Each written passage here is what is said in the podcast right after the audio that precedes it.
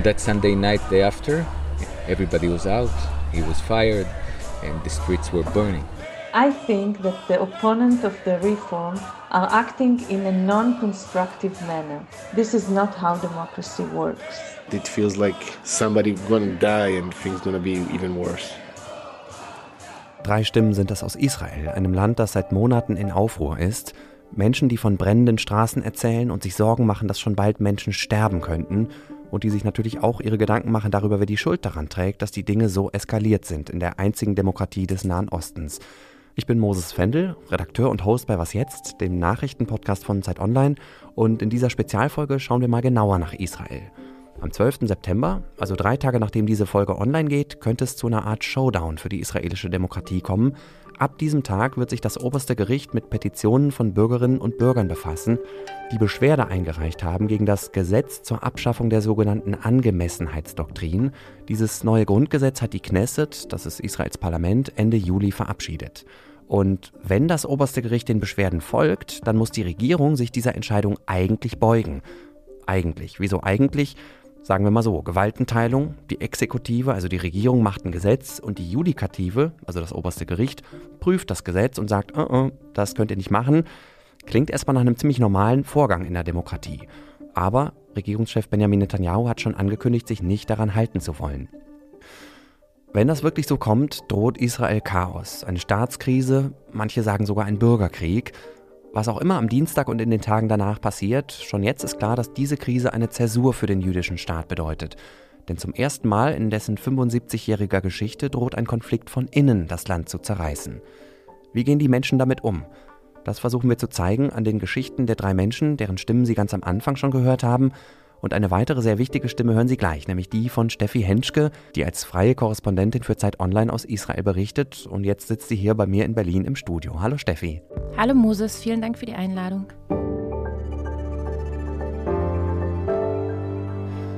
Israel im Sommer 2023, was ist das für ein Land? Ich empfinde die Menschen in Israel in diesem Sommer als sehr angespannt, sehr nervös, sehr dünnhäutig. Man muss dazu sagen, israelische Gesellschaft ist jetzt generell nicht dafür bekannt, sehr ruhig und gemütlich zu sein. Es geht immer sehr emotional zu, man wird sehr schnell laut.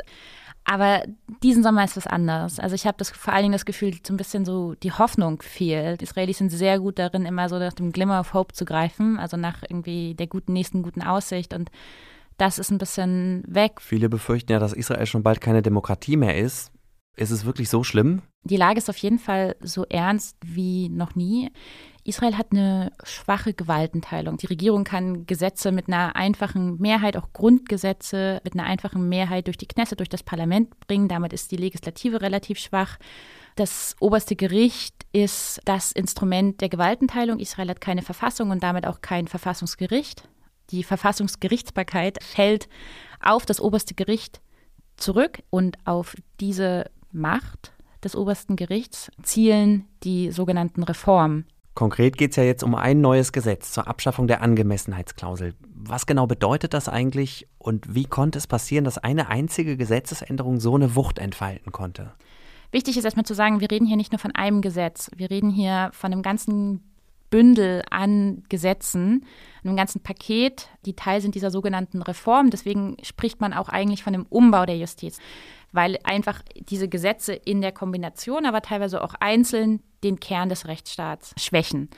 Und die Angemessenheitsdoktrin zum Beispiel ist ein Rechtsprinzip, was dem obersten Gericht die Möglichkeit gibt, gegen extrem unangemessene Entscheidungen der Regierung vorzugehen. Zum Beispiel die Ernennung von Ministern, die vorbestraft sind, weil es aber auch so ein bisschen schwammig klingt, ne? was ist eigentlich angemessen, was ist unangemessen. Und weil es eben kein Gesetz ist, sondern eine Doktrin, ist es für mich so eine Art von Schraube in dem Gerüst des Rechtsstaats, die da rausgedreht wurde. Und deswegen ist es ein Kernelement und deswegen entfaltet sich daran auch so eine unfassbare Wucht. Ich habe immer noch nicht so richtig verstanden, warum hat denn Israel, dieses noch ziemlich junge und an sich ja so moderne Land, keine Verfassung? Ich glaube, wir müssen uns einfach immer wieder daran erinnern, dass Israel nicht im luftleeren Raum entstanden ist, sondern was war das für eine Zeit, in der Israel entstanden ist? Es war nach dem Holocaust, es war 48. Wenn ich an dieses Israel denke, wie es gegründet wurde, stelle ich mir so Männer vor, die aus Europa vor den Deutschen, vor Nazi-Deutschland geflohen waren oder eben auch begeistert waren von der zionistischen Idee, von der Idee, einen säkularen jüdischen Staat zu gründen, die da in ihren Anzügen und mit ihren Hüten in der Wüste standen und jetzt dann da diesen Staat zusammenzimmern mussten. Dazu kamen relativ schnell Millionen vertriebene, verfolgte Juden aus arabischen Ländern, die nach der Staatsgründung Israels aus den Ländern des Nahen Ostens, aus dem Maghreb vertrieben wurden. Und für die musste man irgendwie so zusammen einen Staat schaffen. Und gleichzeitig kamen sofort ja Bedrohungen von außen. Es gab sofort Kriege und Konflikte. Und die französisch-israelische Soziologin Eva Elus spricht in ihrem neuen Buch Undemokratische Emotionen am Beispiel von Israel und sie nennt Israel eine versicherheitlichte Demokratie. Und ich finde, das ist sehr treffend. Also es ging immer ganz konkret um den Faktor Sicherheit, um das Gefühl der Angst und darum, dass es wichtiger war, Bunker zu bauen, eine funktionierende Armee zu kriegen, diese Staatsgrenzen zu schützen, als vielleicht dafür zu sorgen, wie schützt man die innere Stabilität und das Thema Verfassung deswegen hat liegen lassen. Ein Experte sagte mir dazu, we rely too much on our Israeliness. Also man hat sich so ein bisschen auf dieses israelische Idee von es wird schon verlassen und es hat 75 Jahre funktioniert, ja, aber jetzt sieht man eben, wozu das auch führen kann. In Israel haben am Sonntag erneut Zehntausende Menschen gegen die geplante Justizreform protestiert. Die schwerste innenpolitische Krise des Landes seit Jahren hatte zuvor mit der Entlassung von Verteidigungsminister Joachim Garland einen neuen Höhepunkt erreicht. Um besser zu verstehen, wie sich diese Proteste entwickelt haben, müssen wir mal zurückspringen ins Frühjahr. Da war ein Wochenende Ende März. Steffi, was war da los? Ja, an dem Wochenende haben sich die Ereignisse mal wieder überschlagen. Reservisten der Armee, Freiwillige hatten angekündigt, nicht zum Dienst zu erscheinen. Joachim Garland, der Verteidigungsminister, hatte daraufhin öffentlich Kritik an der Reform geäußert, sich dagegen gestellt. Benjamin Netanyahu, der Ministerpräsident von derselben Partei, dem Likud, wie Joachim Galland, hatte daraufhin angekündigt, Galland zu entlassen. Daraufhin gingen am Abend noch Hunderttausende spontan auf die Straße. Und am nächsten Morgen, am Montag dann, war das, war wirklich nationaler Störtag. Die Gewerkschaften riefen zum Streik auf und Israel ist ja ein sehr, sehr kleines Land. Und da reicht es dann schon, wenn Hunderttausende Menschen gleichzeitig, also reden wir vielleicht mal von einer halben Million, sich widersetzen oder zum Beispiel einfach nur alle nach Jerusalem fahren wollen, um das Land lahmzulegen. Wie muss ich mir die Leute vorstellen, die da auf die Straße gegangen sind? Ganz klassisches Beispiel ist jemand, den ich kennengelernt habe, Lior. Lior ist Anfang 50, Familienvater, Reservist der Armee, und seit Monaten, seit Anfang an dabei. Also ich würde ihn nicht als Strippenzieher der Proteste bezeichnen, das ist ein bisschen zu unsachlich, die Formulierung. Aber er ist einer, der im Hintergrund arbeitet und viel netzwerkt innerhalb der Demokratiebewegung. It's like running a company. Hmm. Every job is specific, been done by somebody else and somebody can replace him. -hmm. That's the idea. -hmm. And I see myself not as an activist, I see myself as a supporter, or somebody who's Democracy is very important for me, for my kids, for my friends and family, of. Ja, wie Lior hier sagt, er vergleicht es ein bisschen wie so ein Unternehmen zu führen. Jeder hat da oder jede hat eine Aufgabe, die für ihn oder für sie passend ist.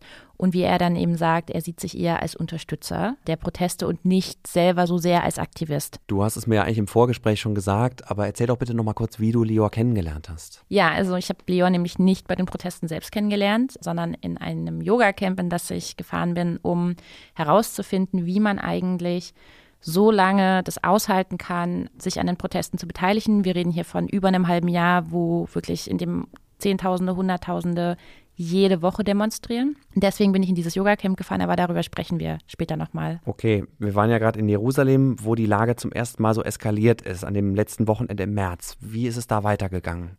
Netanyahu hat dann tatsächlich erklärt, die Reform auf Eis zu legen. Die Stimmung war, also es war schon so eine Sternstunde der Demokratie, wäre auch hier viel zu viel, aber es war ein schöner Moment. Man hat gesehen, die ganzen Menschen, die auf die Straße gehen, können doch vielleicht was bewirken. An dem Tag fühlte es sich an wie ein Sieg der Demokratie. Gleichzeitig wusste man aber eben auch, es ist nur, eine Entscheidung ist hier nur vertagt worden, eine Krise ist vertagt worden. Und das spürte ich auch vor Ort ganz konkret. Während die Gegner der Reform nach Hause gingen, kamen die Unterstützer der Reform an denselben Ort, eine Straßenkreuzung vor der Knesset nahe dem obersten Gericht. Und es war eine Art fliegender Wechsel, den man da beobachten konnte. Ja, und dieser fliegende Wechsel, der ist am Anfang gar nicht so richtig war gar nicht so richtig zu merken, weil sowohl die Unterstützer der Reform, aber vor allen Dingen auch die Gegner der Reform erscheinen bei ihren Demonstrationen mit der israelischen Flagge. Das ist so ein bisschen das Symbol aller. Es dauerte dann so ein paar Minuten, bis ich auch merkte, okay, das ist jetzt hier eine andere Stimmung, das sind jetzt hier andere. Ähm, es waren dann so interessante Szenen zu sehen, wie die Unterstützer der Reform kamen und noch auf so Gegnerinnen trafen, vor allen Dingen Gegnerinnen, die zum Beispiel gegen die Besatzung sich auch engagieren, also gegen die israelische Besatzung im Westjordanland und die Unterstützer der Reform, unter denen es sehr, sehr viele Siedler auch gibt, die israelische Siedler, die im besetzten Westjordanland leben, die schrien dann die Gegnerinnen der Reform an. Es kam dazu wirklich hässlichen Szenen, verbale Aggressionen und dann merkte ich irgendwie, die Stimmung ist jetzt hier gekippt und auch die Gruppen war, also die Menschen, die man dann sah, waren eben wirklich sehr, sehr, sehr anders. Sehr, sehr viele Siedler, super viele Jungs, 12-, 13-jährige Jungs, die irgendwie Zahnspange trugen und eine Häkelkipper, wie man das in den nationalreligiösen Kreisen viel sieht und auch unter Siedlern. Und in dieser Gruppe ja, von überwiegend männlichen Teilnehmenden entdeckte ich dann Anat. I am going to the pro-reform demonstrations because I want to strengthen the democracy in Israel. I think that currently the principle of separation of powers, which is one of the fundamental principles of the governing systems in most liberal democracies is violated in Israel. Moment mal, sie sagt, sie macht sich Sorgen um die Demokratie, aber das ist doch eigentlich genau das, was die Gegner der Reform auch sagen, oder? Ja, genau. Der Unterschied ist allerdings, dass nach Anats Ansicht und nach der Ansicht vieler Unterstützer der Reform nicht die Regierung, sondern die Gegner der Reform die Demokratie gefährden. I think that the opponents of the reform are acting in a non-constructive manner. While the coalition Knesset members have agreed to postpone, reduce, and soften the reform laws, it seems that the protesters do not agree to any change. The demonstrators themselves are not ready to offer any proposal that would address the issue of the separation of powers. This is not how democracy works. Beschreib nochmal kurz, wie muss ich mir Anat vorstellen? Was ist Anat für ein Mensch? Ich fand, Anat wirkte für mich erstmal so, als hätte sie sich verlaufen auf dieser Demonstration, als hätte sie zu der Demonstration der Gegner der Reform gehen wollen. Eine große, blonde Frau in ihren 50ern. Sie ist säkular, arbeitet im Hightech, hat eine Armee-Vergangenheit.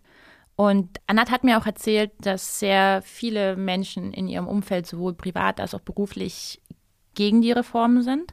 Anat selbst ist aber für die Reform und sieht vor allen Dingen grundsätzlich Reformbedarf im Justizsystem. Welchen denn? Was muss sich aus deren sich denn ändern? Oder wie argumentieren denn die Menschen in Israel, die für die Reform sind? Ja, die argumentieren damit, dass das oberste Gericht zu viel Macht hat. Und da ist grundsätzlich nichts falsch. Der Punkt ist aber, wenn es dieser Regierung darum ginge, da irgendwie strukturell was zu verändern, würde es eigentlich wirklich Sinn machen, das mit einem verfassungsgebenden Prozess zu verknüpfen und zu sagen, wir gehen das Problem jetzt mal im Kern an, an der Wurzel und fangen hier einen Dialog an über einen verfassungsgebenden Prozess. Und genau das passiert ja nicht. Klingt ja so, als würde es bei der Reform eigentlich um was anderes gehen. Um was denn? Jede Partei innerhalb der Koalition hat ihre ganz spezifischen Interessen. Benjamin Netanyahu, der Ministerpräsident, möchte seine Macht sichern.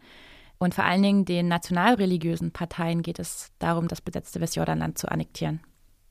Und das sind alles Dinge, die man natürlich leichter machen kann, wenn man kein starkes Kontrollinstrument hat, wie das oberste Gericht.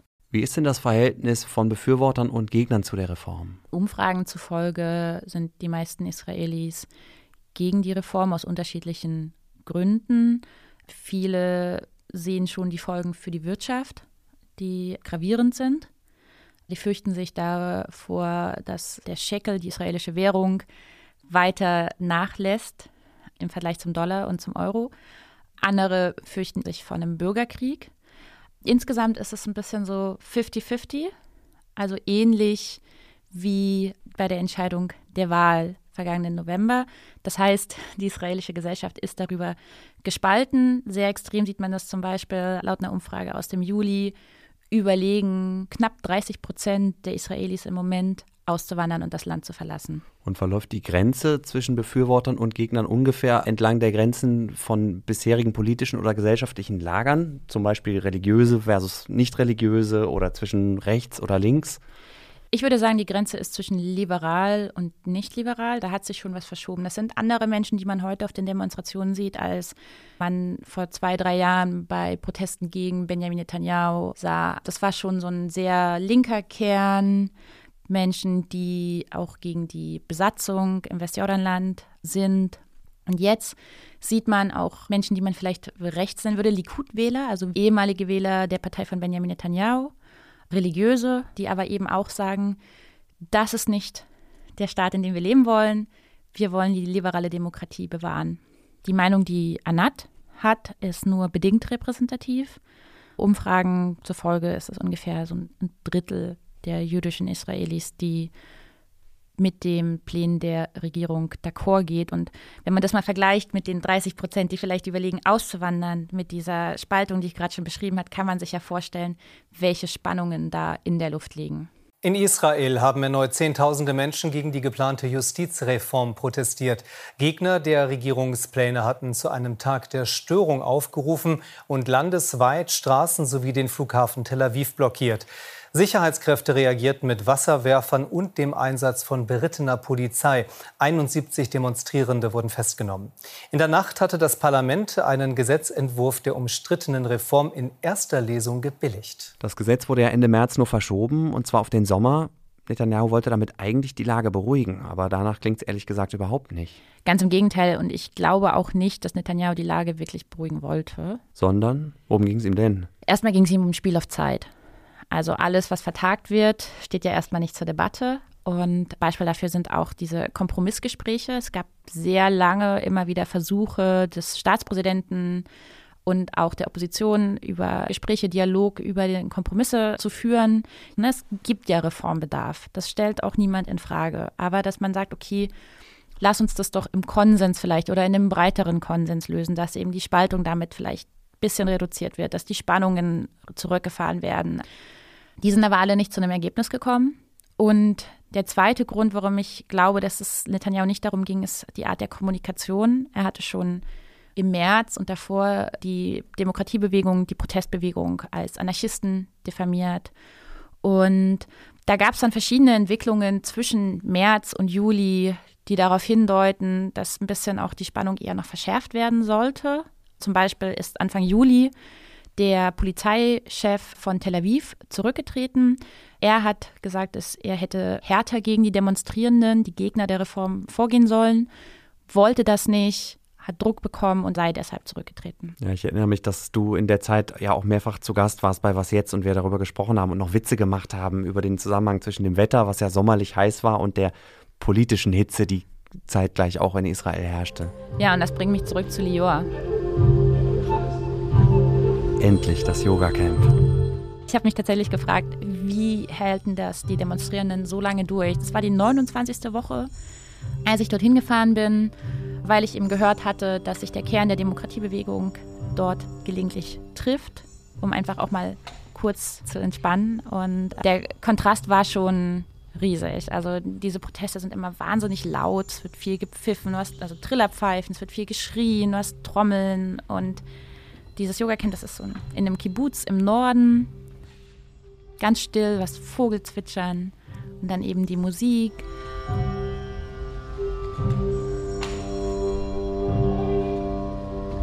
In dieser Atmosphäre habe ich dann eben Lior kennengelernt. Er hat mir dann relativ am Anfang erzählt, dass er schon im März in dem Camp war, an dem Wochenende, na, als die Lage sich so zuspitzte erstmals und so ein Eskalationsmoment erreichte. People who are involved came here to really take a time off, some escapism. In the north of Israel, beautiful. It was winter. It was cold, but not cold enough, and it was really perfect. And we take some time off from Thursday to Saturday noon, and we felt that for sure now we have to put phones out because we were hoping he will come and say stop, and that would be the best weekend. But he didn't come to that. On that Saturday, he came out and he said what he said because Bibi was leaving the country, so he felt loose. On that Sunday night, day after, Uh, everybody was out. He was fired, and uh, the streets were burning. I mean, really. Lior hat hier gerade erzählt, wie er und insgesamt 60 Gegnerinnen und Gegner der Reform an dem Wochenende im März, Ende März, eben schon mal in dem Camp waren und einfach eine Zeit ausspannen wollten, äh, wie er es nennt, äh, etwas Eskapismus zu suchen. Er wollte ausspannen von Donnerstag bis Samstag, um dann Samstagabend wieder in Tel Aviv auf der Kaplan Street, wo jede Woche die Proteste stattfinden, demonstrieren zu können. Die haben sogar das Telefon ausgemacht, hat er mir erzählt, weil sie einfach sicher waren, so jetzt mal ein paar Stunden Ruhe, das wird schon funktionieren. Aber es kam dann eben anders und wie er es beschreibt, die Straßen brannten. Also ich hatte so ein bisschen Gänsehaut, als ich mich da mit Leor drüber unterhielt, obwohl wir im Juli sprachen und es zu dem Zeitpunkt schon wirklich warm war. Aber es fühlte sich so ein bisschen an wie ein Déjà-vu-Moment. Also in dem Wochenende, an dem ich in einem Yoga-Camp war, war das wieder das Wochenende vor der Entscheidung.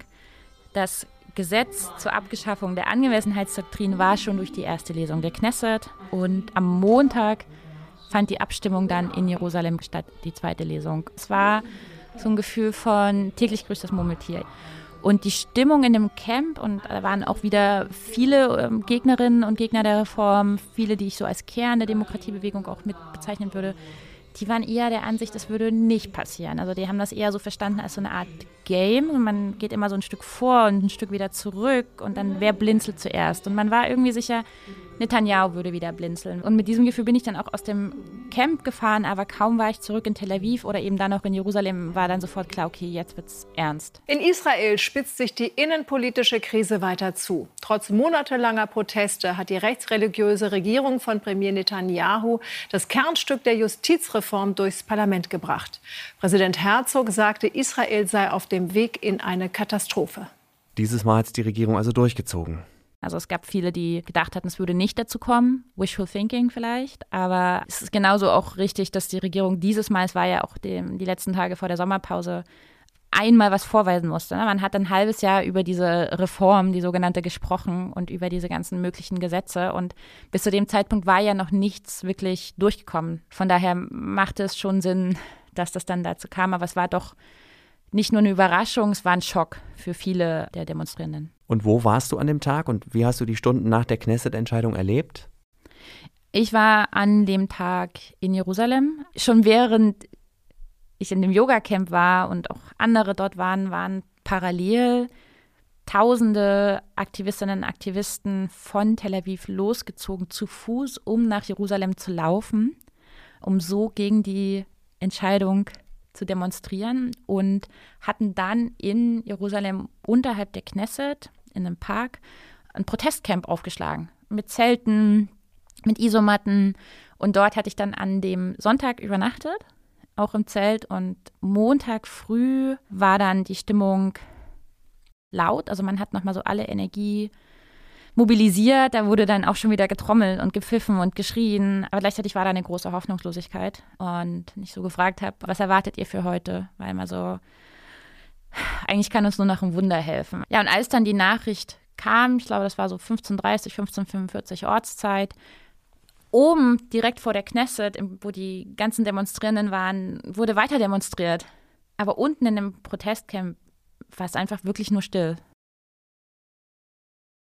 Diese Art von Stille kenne ich eigentlich von Israelis nur, wenn sie Angst haben. Also dieses Gefühl von Angst oder der kollektiven Angst spürt man eigentlich immer, wenn Raketenangriffe passieren, wenn die Sirenen heulen, also wenn mal wieder es zu einer Eskalation kommt mit radikalen Palästinensern im Gazastreifen. Deutschlandfunk. Informationen am Morgen. Ja, Zehntausende waren wieder auf den Straßen, vor allen Dingen in Jerusalem und Tel Aviv. Dort haben sie auch die Autobahnen mehrere Stunden blockiert und dann ist die Polizei da auch hart eingeschritten. Wasserwerfer waren im Einsatz, verletzte Polizisten, verletzte Demonstranten durch die Wasserwerfer. Das hat schon ein bisschen eine neue Qualität. Nördlich von Tel Aviv ist ein Autofahrer auch mit dem Auto in eine Demonstration dort hereingefahren, gab dort drei Verletzte. Der Mann wurde festgenommen. Also das zeigt, wie aufgeheizt diese Stimmung nach dem gestrigen Parlament Parlamentsbeschluss einmal mehr ist. Gewalt und Anschläge sind ja an sich erstmal nichts Ungewöhnliches für Israel, oder? Einerseits stimmt das. Wir reden da aber von Angriffen von außen, von Terroranschlägen von radikalen Palästinensern. Wir reden von militärischen Konflikten mit feindlichen Nachbarn. Und vielleicht ist man bei Israel auch so ein bisschen abgestumpft, weil es so oft passiert. Aber was wir hier sehen, ist ja eine Form von Gewalt zwischen jüdischen Israelis. Und das ist eine Eskalation, die, glaube ich, wirklich auch viele erschreckt und verstört und verängstigt. I just see how many people here so angry. The, the way people talk here is so radical. And all the demons get out now these days. Das ist Chai. Chai ist ein Freund von mir. Wir haben an dem Abend nach den Protesten an dem 24. Juli ein paar Nachrichten ausgetauscht. Und er sagt, er hat noch nie so viele wütende Menschen gesehen und er habe das Gefühl, dass jetzt alle Dämonen rauskommen, ans Tageslicht kommen. Und ja, ich habe Chai mitgebracht für diese Sendung, weil er ist für mich so, klingt ein bisschen plump, aber er ist so der ganz normale Israeli. Also wenn ich jetzt zum Beispiel Journalisten, Journalistinnen oder Delegationen nach Israel kommen, wollen sie immer wissen, weißt du, so der Durchschnitts-Israeli ja, in Anführungsstrichen natürlich, aber äh, weil ja Israel so ein sehr polarisiertes, heterogenes Land ist, will man dann immer wissen, es muss doch eine Art von Normalität geben. Und die Normalität sind für mich die Menschen, die in Vorstädten von Tel Aviv leben, zum Beispiel in Rishon LeZion oder in Städten wie Petah Tikva. Das sind einfach so Städte, in denen wohnen die Menschen und arbeiten und gehen in die Synagoge und essen koscher. Chai zum Beispiel kommt eben aus einer Familie, die ist nicht streng religiös, aber die ist mit sehr vielen jüdischen Werten aufgewachsen. Er hat, glaube ich, drei oder vier Geschwister und Chais Familie kommt von Djerba aus Tunesien. Er hat eine Spezialeinheit gedient und hat Software Engineering, glaube ich, studiert. Also arbeitet jetzt im Hightech. Auch wieder Hightech. Ja, alle arbeiten im Hightech. Also, so, so.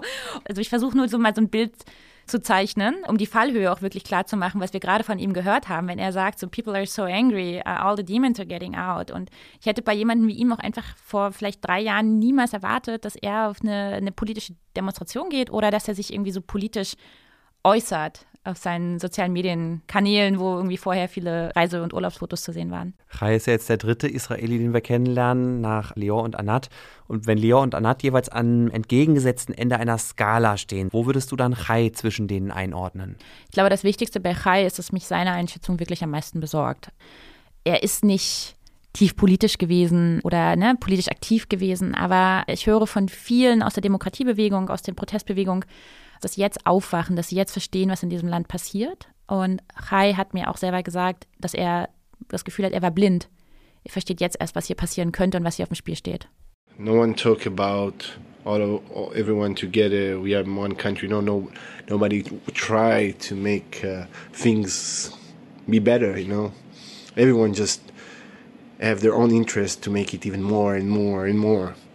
We don't try with friends and people like to make it better here, but it feels like somebody gonna die and things gonna be even worse. Chai hatte an dem Abend auf jeden Fall Angst, ne, dass das sich erst, also es gibt keinen Ausweg in einem Dialog oder in einem Kompromiss. Es gibt nur die weitere Eskalation und dass es darauf hinauslaufen wird, dass es jemand zu Schaden kommt. Und wenn wir die ganze Zeit vom Bürgerkrieg reden, dann ist vielleicht auch das schon damit gemeint. Und wir reden ja hier von einem Land, in dem schon mal ein Ministerpräsident von einem rechtsextremen Siedler ermordet wurde. Das ist nicht so, dass das hier völlig aus der Luft gegriffen kommt, diese Befürchtung und diese Angst. Ja, Steffi, und wie geht's jetzt weiter? Ja, jetzt wird am 12. September das oberste Gericht sich anfangen mit den Petitionen von Bürgerinnen und Bürgern gegen dieses Grundgesetz, also gegen das Gesetz vom 24. Juli damit auseinandersetzen. Was interessant ist, ist, dass 15 Richterinnen und Richter anwesend sein werden. Das wird sehr, sehr tricky, denn an sich entscheidet ja das oberste Gericht über seine eigene Zukunft. Und wenn wir uns den Kontext vor Augen führen, ist das halt diese Regierung, die dieses Gesetz auf den Weg gebracht hat und die schon erklärt hat, man werde sich an die Entscheidung des obersten Gerichts vermutlich nicht halten. Und was heißt das dann, wenn du eine Regierung hast, die sich nicht an die Entscheidung des obersten Gerichts hält? Da hat mir äh, Susi Navot, Professorin für Verfassungsrecht, ganz führende Wissenschaftlerin in Israel, erklärt, das muss man sich mal vorstellen, wenn sich eine Regierung nicht mehr an Gesetze hält, warum sollten das dann Bürgerinnen und Bürger tun? Also so das ist die Dramatik, vor der wir hier stehen und da reden wir noch nicht von dem Bürgerkriegsszenario. Das ist natürlich auch so das eine Szenario, von dem immer wieder gesprochen wird. Da würde ich aber auch nochmal ganz klar dafür plädieren zu sagen, wir reden hier nicht von zwei Gruppen von Menschen, die dann mit Knüppeln aufeinander einschlagen, also eine wirklich große Bevölkerungsgruppen, sondern ich glaube, im Hebräischen spricht man auch eher von Bruderkrieg. Es geht darum, dass jüdische Israelis gegen jüdische Israelis Gewalt anwenden und dass dieses Band der Einheit wirklich kaputt geht. Und natürlich hat man eben auch diese längeren Entwicklungen. Es gibt viele, die sagen, so Israel entwickelt sich zu einem Gottesstaat. Soweit würde ich nicht gehen. Ich würde eher immer auf diesen Moment gucken. Und der Moment ist einfach, was kann in den nächsten Wochen passieren? Was ich mich jetzt noch die ganze Zeit frage, Steffi, wäre es nicht auch denkbar, dass die Regierungskoalition mal wieder zerbricht? Das wäre ja auch nicht ungewöhnlich für Israel. Ist ja eigentlich in den letzten Jahren regelmäßig passiert. Und eine neue Regierung könnte ja dann die Reform einfach komplett stoppen oder sogar zurückdrehen. Moses, ich glaube ja, du sprichst hier so ein bisschen die Idee der Hoffnung an. Also welche Hoffnung gibt es? Ich glaube, meine Hoffnung ist, es ist auch das, was ich in den vergangenen Monaten erlebt habe, dass mehr und mehr Teile der Gesellschaft merken, das wollen wir nicht. Das, was die Regierung macht, wollen wir nicht. Wir wollen die Spaltung nicht. Wir wollen nicht, dass dieses Band zerreißt. Wir wollen nicht, dass es zum Krieg zwischen jüdischen Israelis kommt. Das ist uns zu extrem. Das ist das, was mit den Werten Israels bricht. Und man damit nicht sagt, okay, nicht die, die Demonstrierenden sind die Gefahr, sondern die Einheit des Landes ist durch die Regierung in Gefahr. Und da merke ich, gibt es schon, habe ich verschiedene Szenen erlebt, wo ich dachte, okay, da ist noch Luft nach oben. Du warst jetzt ja ein paar Wochen auf Heimaturlaub hier in Deutschland. Mit was für Gefühlen steigst du wieder in den Flieger nach Israel? Na, im Moment fühle ich mich gut. Ich war jetzt vier Wochen hier und glaube ich, es wird dann sehr schnell sein, dass man dann ankommt und vor allen Dingen, ich fühle mich noch, nicht gestresst, aber ich weiß, dass da einfach wieder sehr viel Arbeit auf uns Korrespondentinnen und Korrespondenten dort zukommt in den nächsten Wochen. Das Gefühl habe ich auch. Ich glaube, wir werden dich, Steffi, wahrscheinlich auch bei Was Jetzt in den täglichen Folgen demnächst wieder häufiger hören. Vielen, vielen Dank, dass du hier warst und mir das alles erklärt hast. Komm jetzt erstmal wieder gut zurück und bis bald bei Was Jetzt. Ich danke dir, Moses. Ja, und danke auch an Sie da draußen, die Sie was jetzt hören. Sie können uns wie immer gerne schreiben. Mit Kritik, Lob, Fragen oder Anregungen erreichen Sie uns per Mail an wasjetzt.zeit.de. Ich bin Moses Fendel. Danke fürs Zuhören und bis bald.